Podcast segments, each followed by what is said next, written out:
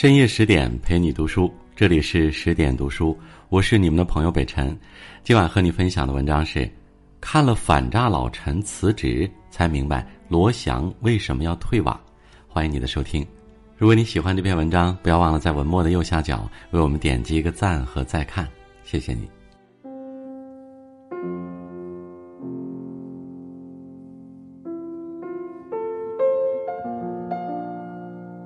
最近一则视频看哭了无数网友。视频里，一名男子声音哽咽，对着镜头说：“为了实现我个人的公益梦想，我决定辞去警察职务，以一名普通人的身份做反诈与公益宣传。”眼尖的网友看出，这不是短视频平台上大名鼎鼎的反诈老陈吗？在此之前，他凭借一己之力，让国家反诈中心 App 登上手机下载榜第一。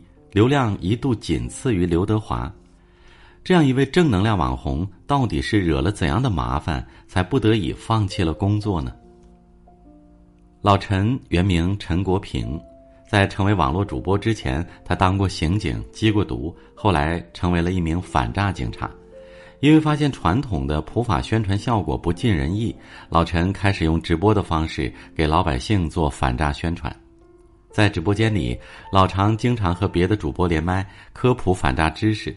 遇到那些因为被骗钱想自杀的人，老陈还会耐心劝导，打消他们轻生的念头。渐渐的，和善有趣的老陈收获了一大批粉丝。可质疑的声音也纷至沓来，开始有喷子说老陈利用警察身份圈钱，污蔑他是诈骗犯同伙，扬言去举报他。因为此事，市里还成立过调查组，专门调查老陈。虽然最后的结果还了老陈清白，但老陈还是会因为一些网友的恶意骚扰感到困惑。三月底，老陈开展了一场助力疫情防控的公益直播。直播后，老陈把打赏的收益全部捐了出去，但评论区依然有人阴阳怪气的留言：“不会是假公济私吧？打着做公益的旗号圈钱，这警察一看就有问题。”万般无奈下，老陈只能晒出了捐款证明。看到证明，键盘侠又发起了新一轮质问：打赏一百万，怎么只捐了七十九万呢？大家开始骂老陈不要脸，是个大骗子。各种各样的举报信也像雪花一样被寄到老陈单位。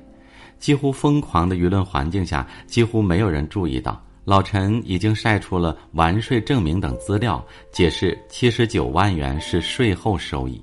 随着舆论发酵，老陈的单位也受到了影响。看到给同事们带来了麻烦，老陈十分自责。万般权衡下，他递交了辞职申请。临走前，老陈说：“我离开了队伍，他们只能黑我。无论我在做什么，他们都无法再黑单位了。”事情发展至此，真让人唏嘘不已。还记得刚入驻平台时，老陈说过自己的愿望是全民反诈，天下无诈。只叹年轻时梦想兼济天下，长大后才发现，原来连独善其身都要竭尽全力。反诈老陈的经历让我想起罗翔。说起来，这位掀起全民学法热潮的法学教授，也是因为网暴退出网络平台的。打开罗翔的抖音，你会发现他最新一条视频停留在二零二零年六月二十九号，而罗翔的微博也清空了所有内容。这是为什么呢？时间还要倒流回二零二零年九月八日，那天，习惯在微博分享读书笔记的罗翔发了一条感悟：要珍惜德行，却不要成为荣誉的奴隶，因为前者是永恒的，后者却很快会消失。本是一条再平常不过的笔记，却因为那天刚好是抗议表彰大会，网友就恶意解读罗翔是在影射钟南山院士。于是很多人在底下骂说罗翔嘲讽英雄没良心，有些不明真相的网友也加入了这场骂战。罗翔没想到会掀起如此大的风暴，他很快站出来澄清，说自己并不知道那天是表彰大会。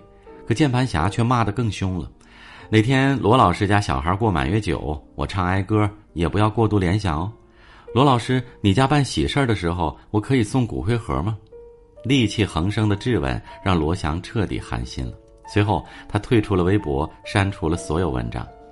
没人知道罗翔是怎么熬过那段至暗时刻的，只知道后来他上吐槽大会说了一句意味深长的话：“误解本是人生常态，理解反是稀缺的例外。经常关注新闻的人，相信会对最近的网络暴力事件有所耳闻。四月六日，一名上海女孩被快递小哥的善举感动，向他转钱表达谢意，却被网友喷钱给少了，不堪压力跳楼自杀。三月，牛津学霸朱文琪仅仅因为打扮时髦就被诋毁博士身份造假，还要靠在线解题自证清白。一月二十四日，十五岁的刘学周曝光亲生父母弃养的事情，被网络喷子质疑炒作，最后愤而自尽。再往前看，钟南山因为儿子戴爱马仕皮带招来非议；袁隆平因为在车展上摸了摸豪车就被骂私生活奢侈。这些无端的指责和谩骂，稍微换位思考一下，都让人感到脊背发凉。什么时候网络的恶意已经变得无孔不入了？无数键盘侠标榜正义的化身，对他人指手画脚，他们不会细究事情的始末，更不会共情他人的难处。仅凭零碎片段就妄加揣度、宣泄情绪，王小波曾说：“有些高尚和正义比堕落还坏。”讽刺的是，网络中的施暴者身心同样会遭受情绪的反噬。研究表明，每一次你在网络上攻击别人，都会损伤自身的共情能力，加剧反社会的倾向。久而久之，你越来越无法融入集体，甚至陷入厌世、反社会的死循环。没有原则的道德感是世上危险的魔鬼。乌合之众里说，要警惕群体的狂欢，避免不思考的恶。在情绪化的环境下，永远不要和层次不同的人争辩，也不要轻易加入狂欢，因为你在凝视深渊的时候，深渊也在凝视你。都说人言可畏，很多受害者会在网暴后心灰意冷，不再发声。